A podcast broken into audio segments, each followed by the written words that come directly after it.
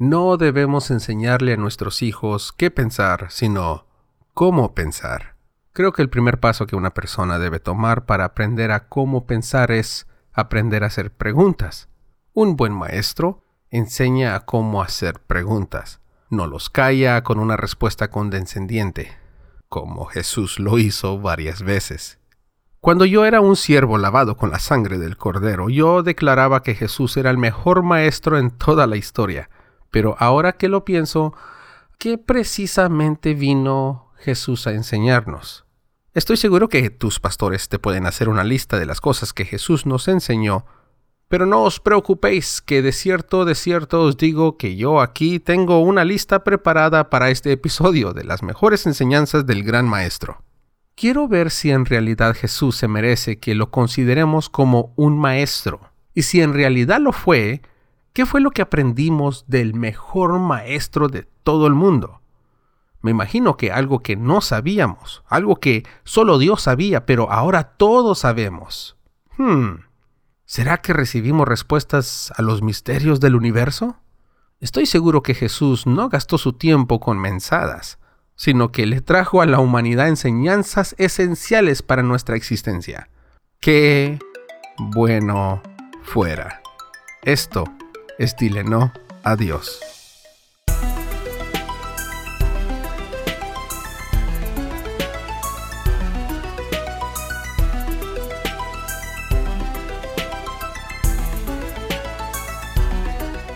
Hagamos algo, adivina el conjunto de números que estoy pensando, un grupo de números que estoy pensando. Puedes hacerme preguntas para llegar a una respuesta.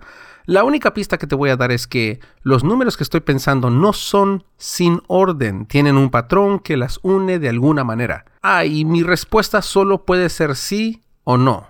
Ahora, pregunten. ¿Se encuentran números negativos? No. ¿Los números que piensas son pares? Sí. ¿Los números que estás pensando llegan a 10? Sí. Ah, pues con esta información ya puedes tal vez tratar de adivinar. Y me dices, los números que estoy pensando pueden ser 2, 4 y 6. Te respondo, correcto. Y dices, wow, le atiné. Y luego te digo que si dices 8, 10 y 12 también sería correcto. What? Wait, espérate. Entonces, ¿los números pasan 10? Yo te respondo, sí. Pero tú ya preguntaste si los números llegan a 10. Y la respuesta es sí, llegan a 10, pero no se detiene el patrón al llegar a 10. Ah, miércoles. Ok, te toca hacer mejores preguntas. Pero ahora sabes que tus preguntas te pueden llevar a una falsa conclusión. Por ejemplo, preguntaste si los números son pares. Y yo dije sí. Pero si hubieras preguntado si los números son impares, la respuesta también es sí. Solo porque te dije sí a los pares no significa que los impares están fuera. ¿Te estoy confundiendo? si te estoy confundiendo es porque soy un malísimo comunicador y aún peor como maestro. La idea que estoy tratando de dar es que cuando piensas que tienes una respuesta, puede ser que solo tienes una fracción de la respuesta. Por 35 años me dijeron que Jesús es el camino, la verdad y la vida. Nadie llega al Padre si no es por Él. Eso suena como una respuesta 100% seguro de lo que declara. Entonces todo lo que practicamos como cristianos debería ser fácil, porque tenemos una respuesta en concreto. Pero el cristianismo nunca ha sido fácil. No solamente no puedo sentirme seguro en que mi salvación está garantizada, sino siempre había algo nuevo que aprender, algo que la Biblia necesitaba que aclarar, algo que no había visto anteriormente, algo que sacamos de contexto, algo que malinterpretamos, algo que no sabía de mi propia religión. Me cansé de que la gente me la andaban pasando por la galleta. O sea, ya cuando pienso que sé quién es Dios y quién fue Jesús, alguien, alguien me vuelve a cambiar la información. O sea, estoy bruto que en 35 años nunca entendí a Jesús, que sí le veo más probabilidad a eso, pero la otra cosa puede ser que Jesús no fue un buen maestro, dejando muchas cosas abiertas para interpretar. Ya todos sabemos que la manera favorita que Jesús enseñaba era con parábolas, pero parábolas que son más que historias de ficción o tipos poemas o metáforas, que al momento que escuchas algo que no te gusta, simplemente puedes debatir que eso no es la interpretación correcta. Esto lo voy a explicar un poco mejor en la segunda parte de este episodio, pero así comenzamos desde cero cuando alguien te dice lo malentendiste. En fin, ¿será que Jesús fue un buen maestro? Los aspectos de un maestro pueden diferenciar dependiendo a quién le preguntes. Algunos dicen que los mejores maestros son los estrictos. Otros dicen que los mejores maestros son los que tienen compasión y paciencia con el estudiante. Hay quienes dicen que Jesús fue todo eso y más, así como cuando dicen que Jesús fue todos los números en el enneagrama, que la verdad me da asco cuando dicen eso, pero Existen muchos puntos que podemos tocar acerca de lo que un buen maestro debe ser, lo que identifica a una persona como un maestro y el propósito de un maestro, pero quiero dividir este episodio en dos partes. La primera parte, quiero desahogarme un poco de lo inútil que son las enseñanzas de Jesús. Él no trajo nada nuevo a la mesa eso de amar a tu prójimo y de si alguien tiene hambre, dale de comer, esas cosas, ya lo sabíamos, ya teníamos a otros grandes pensadores que enseñaban eso. Y en la segunda parte del episodio quiero enfocarme en 10 enseñanzas donde la verdad Jesús la regó. Vamos a leer los versículos y quiero observar lo catastrófico que fueron estas enseñanzas de Jesús.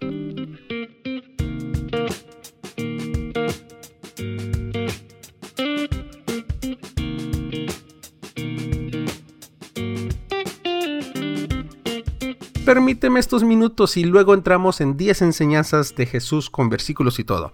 Acabo de terminar de ver el documental en HBO llamado Unveiled, Surviving la Luz del Mundo, que es el documental en HBO acerca de esa iglesia terrible de la luz del mundo. Básicamente quedé con mucha rabia. No sé cuánto sepas de la manera que funcionó el culto o esta secta, o cómo funcionan en general, pero un solo hombre puede manipular a la gente con mentiras. Solo tienes que convencerlos que tú eres un mensajero de Dios, que tú eres el mero mero hijo de Dios o escogido de Dios, y más les vale que te obedezcan.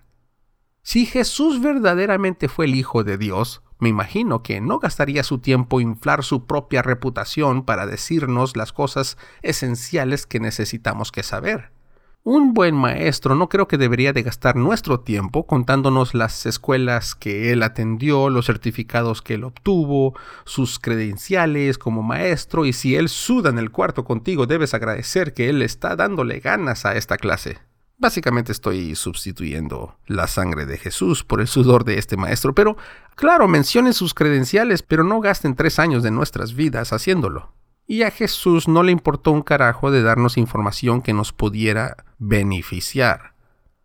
Church of Jesus Christ con el pastor Dellen H. Oaks dice que Jesús nos enseñó lo siguiente, que Jesús era el Hijo unigénito, su Padre es el Creador, el Señor Dios de Israel, Él es la luz del mundo, que Él hace la voluntad de Dios, que todos obedezcan su voz como ovejas, que Él da poder del sacerdocio, Él te guiará por medio del Espíritu, que Él te guiará por medio de sus mandamientos, que te concentres en la vida eterna y la importancia de su sangre.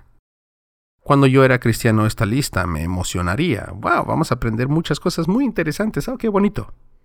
Pero qué maestro tan tenaz, qué pérdida de tiempo, qué gran manipulador, qué sectario. Si esta es la lista que un pastor le enseña a su congregación de las cosas que Jesús nos enseñó, la verdad no hemos aprendido nada a nuestro favor. La idea de tener un maestro es que aprendas algo que te ayude a crecer a ti, no a otro. Esto suena más como un vendedor, como si me quiere convencer que Él realmente es el camino, la verdad y la vida, y que nadie llega a Dios si no es por Él. Está vendiendo un buen producto. Con este producto podrás sanar enfermos, tú también podrás profetizar, hablar en lenguas, podrás tener una vida mejor, solo obedezcan mis feligreses. Mira, digamos que gastó tres años estableciendo su identidad aquí en la tierra.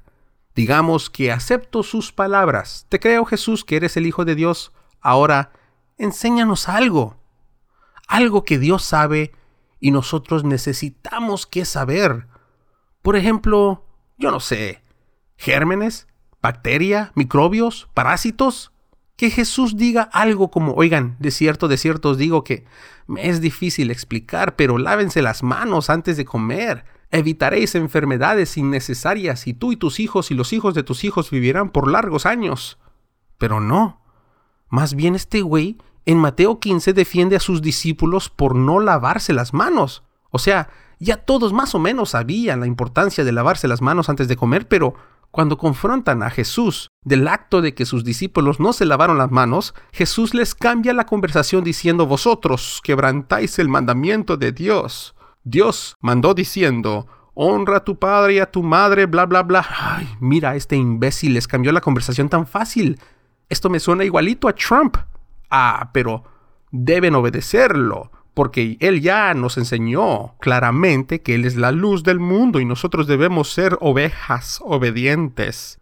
And he doubles down. Reforzó su pendejada de no lavarse las manos en el versículo 11 diciendo, no lo que entra en la boca contamina al hombre, mas lo que sale de la boca, esto contamina al hombre. Ay, ok Jesús, pues yo nomás decía de uno, pues tal vez lavarse las manos, ¿no? Porque pues, tiene lodo en las manos, pero yo nomás decía, ¿verdad?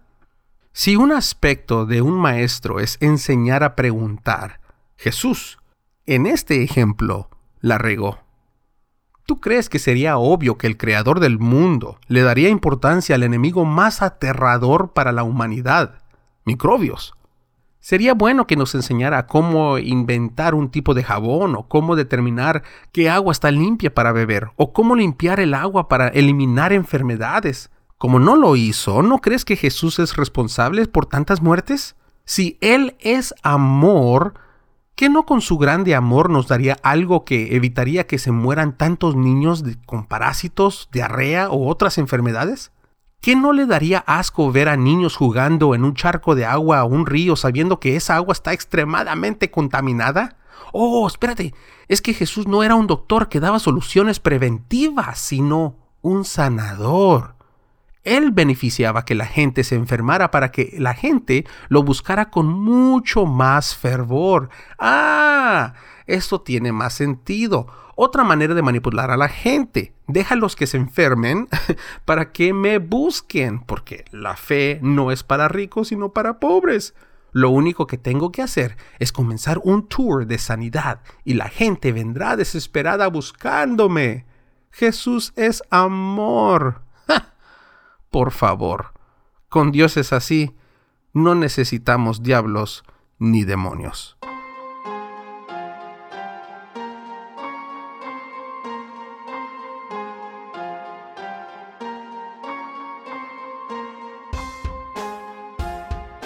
Bueno, ya me desahogué de lo que enseñamos de Jesús. Miremos las letras rojas y observemos lo que Jesús realmente enseñaba. Esta parte del episodio ah, viene influenciado por el libro Ten Things Christians Wish Jesus Hadn't Taught por el pastor David Madison. David Madison es un pan dulce, esos ancianitos que son como abuelitos lindos con todos. Tiene su doctorado en estudios bíblicos, diploma de graduación en teología y fue pastor de dos iglesias por nueve años. Bueno, para resumir y tomar un poco de lo que dije en la primera parte de este episodio. Ser maestro y dar una lección o una clase en algo, tienes que presentar cosas, me imagino, que nadie sabe. Algo que los estudiantes quieran aprender a hacer o aprender para conocer, pero yo creo que Jesús no trajo nada especial a la mesa. Lo único que realmente nos dijo cómo hacer es la oración de Padre Nuestro. Pero eso fue todo. ¿Me van a decir que Jesús nos enseñó a amar a nuestro prójimo? ¿En serio nadie sabía eso? ¿Qué tan bárbaros piensan que eran los judíos? Jesús prácticamente era el líder de la generación de cristal de sus tiempos. Él fue como la versión de nuestras feministas hoy en día. La gente lo odió por quejarse de todo y siempre andaba diciendo, el amor debe ganar. ¡Qué coraje! Como si nadie había escuchado el concepto del amor ¿Jesús nos enseñó a amar? ¿En serio?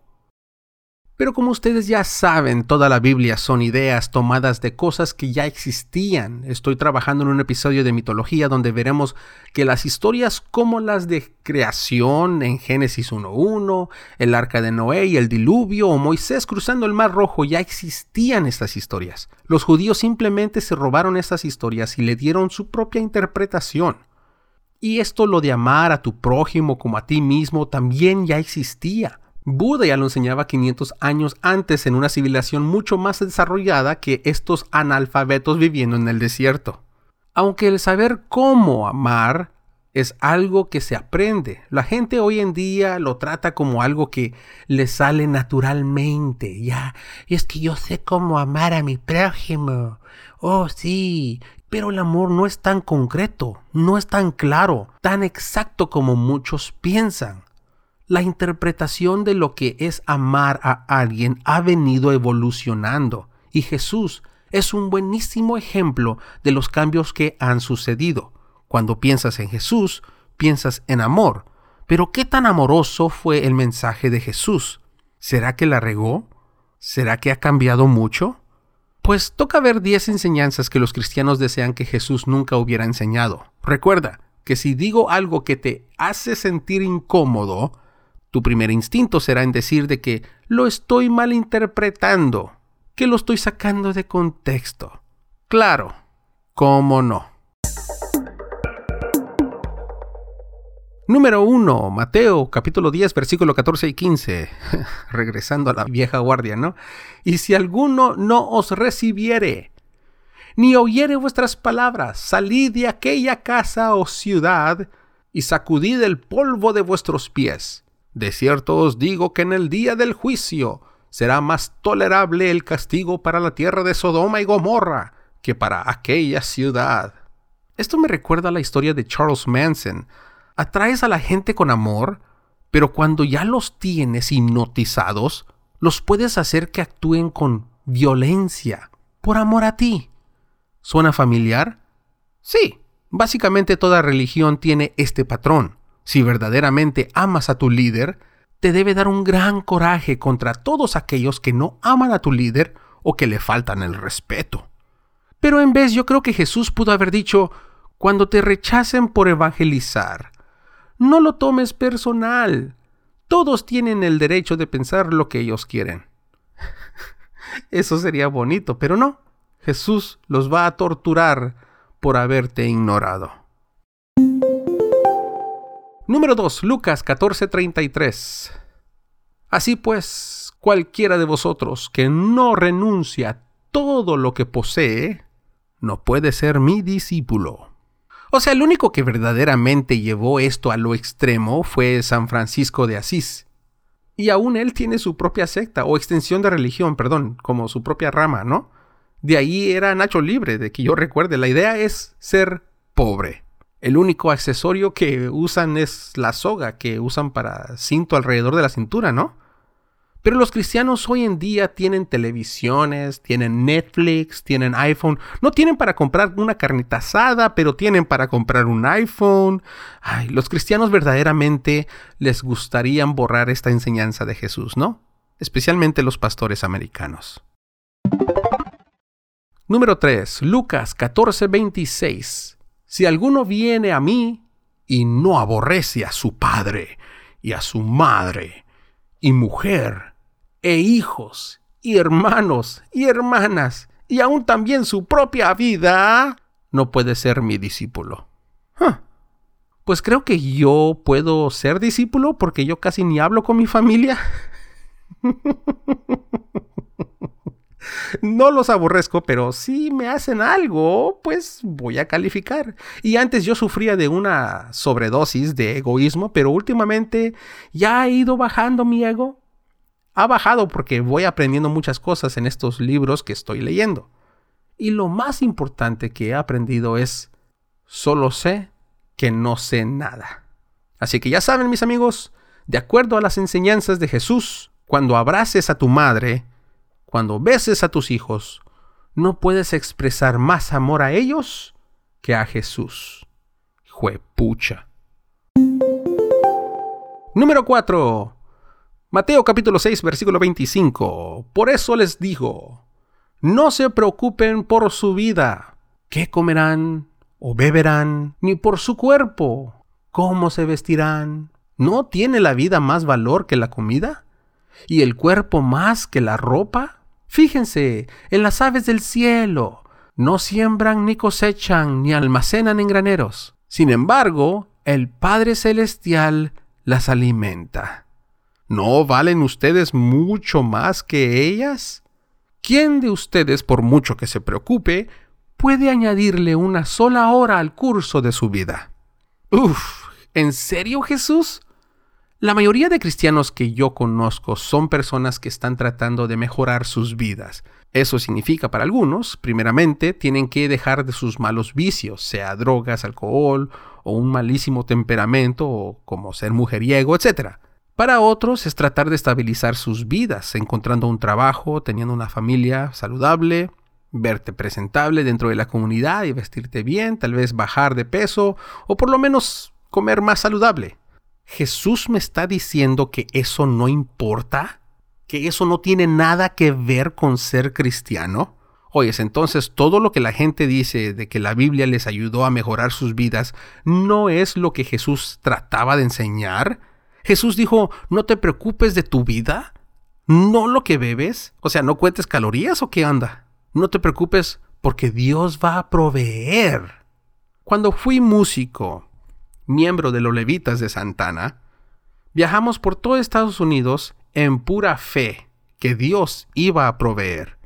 Y déjame te digo, cuando dejas que Dios provee, no es nada agradable. Número 5. Mateo capítulo 5 versículo 32.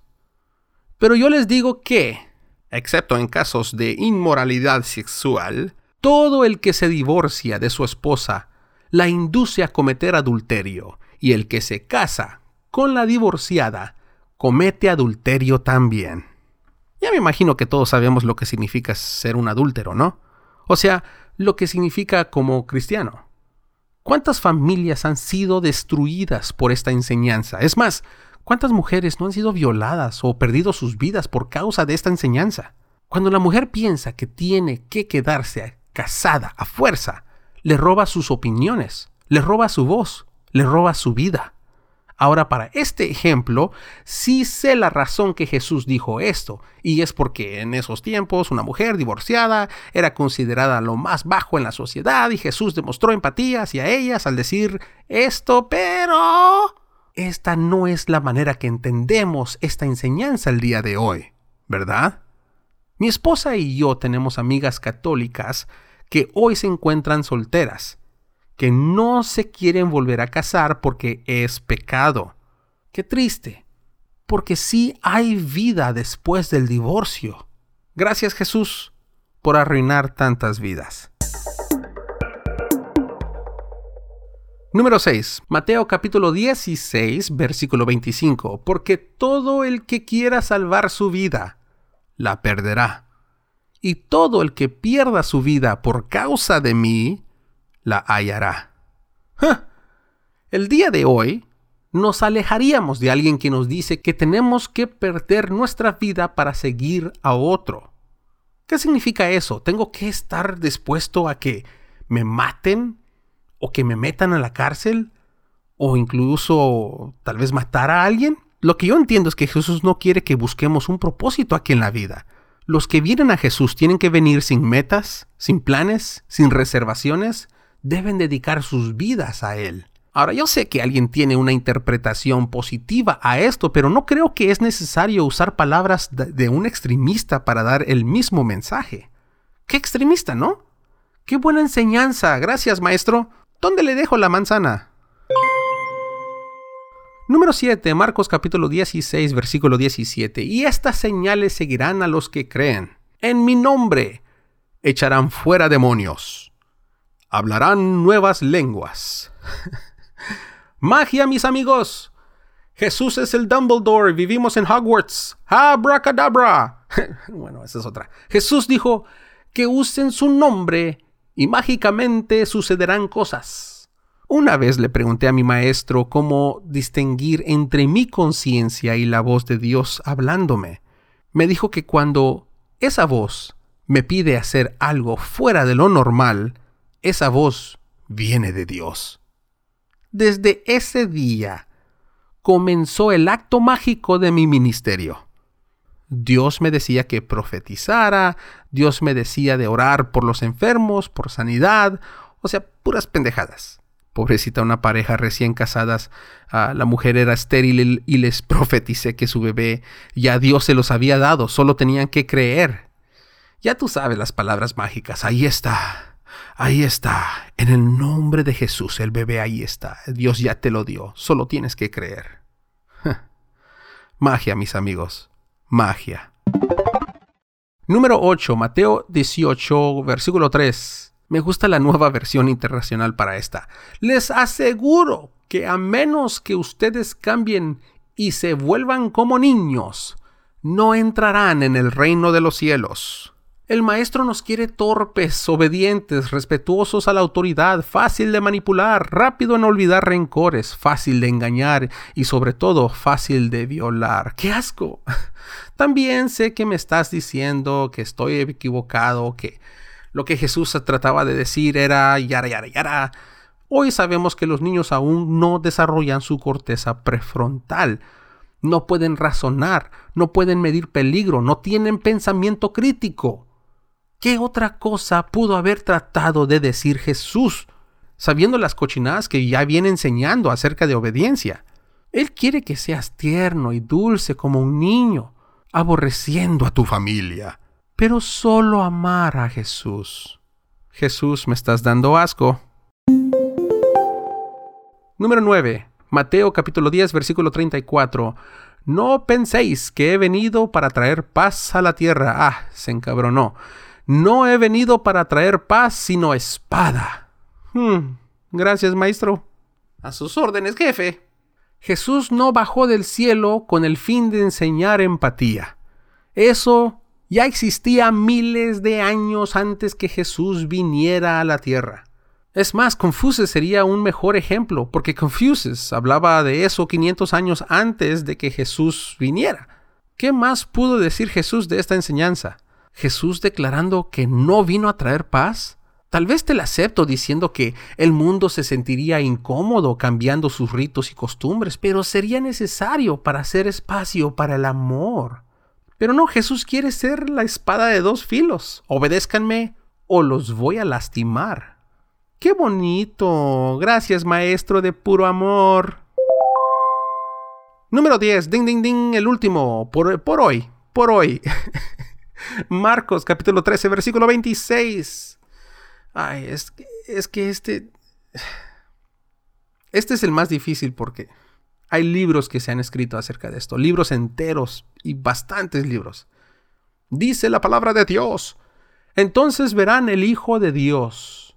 Entonces verán al Hijo del Hombre, que vendrá en las nubes con gran poder y gloria. Pablo dijo que él mismo estaría vivo para ver la venida de Jesús sobre una nube. En Mateo 24 Jesús habla de las señales del fin y de la venida del Hijo del Hombre, pero les urge diciendo, de cierto os digo que no pasará esta generación hasta que todo esto acontezca. En esos tiempos, estas personas que se inventaron esta mitología del Cristo realmente pensaban que iban a ver a Jesús regresar pero cuando lo pusieron en papel, la regaron, se equivocaron. Y como toda profecía no cumplida, los que creen en esa profecía simplemente empujan la fecha. Tenemos diferentes ramas de iglesias que han calculado la venida de Cristo. Aún hay sectas muy conocidas que se enfocan en esto. ¿Y cómo no hablar de los pentecostales? Ah, y déjame salgo un poco del tema. Yo estuve en VIP sentado enfrente del escenario aquí en Los Ángeles en la grabación más reciente de Miel San Marcos. Yo era ya un agnóstico, pero eran boletos gratis, no me lo voy a perder. pero quedé muy desilusionado porque el disco supuestamente se va a llamar Evangelio o Evangélico, pero la introducción que le dieron a este disco, comienzan diciendo que Cristo pronto viene. Ay, yo como, no, ya perdieron a miles de clientes con esa declaración. Creo que una de las primeras cosas que un desconstruido aprende es que el rapto no es real. Jesús no viene pronto. Cristo no viene pronto. La venida de Cristo fue especulación equivocada, fue una enseñanza de Jesús equivocada. ¿Sabes qué me dolió más de esta grabación? Que Marcos Witt estaba allí y yo estaba deseando que Marcos no mencionara nada del rapto. Y todo iba bien. Parecía que tenía mucho cuidado de las palabras que él decía. Y yo en secreto estaba aquí pensando, él es uno de los nuestros que está deconstruido, pero como sus finanzas dependen de esto, pues le sigue dando, ¿no? Pues no me duró mucho mi ilusión cuando dice algo del tema de que Cristo pronto viene por su iglesia. Y otra vez yo, no, Marcos, no tú, Marcos. Bueno, a ver si les va bien en las ventas porque algo está pasando que grabaron en julio y, ya estamos en enero y aún no sale el disco, ¿eh? Ya se tardaron. Tal vez se enteraron que la regaron y esta nueva generación de cristianos ya no creen en la venida de Cristo porque la verdad no es verdad. Fue una falsa enseñanza de Jesús.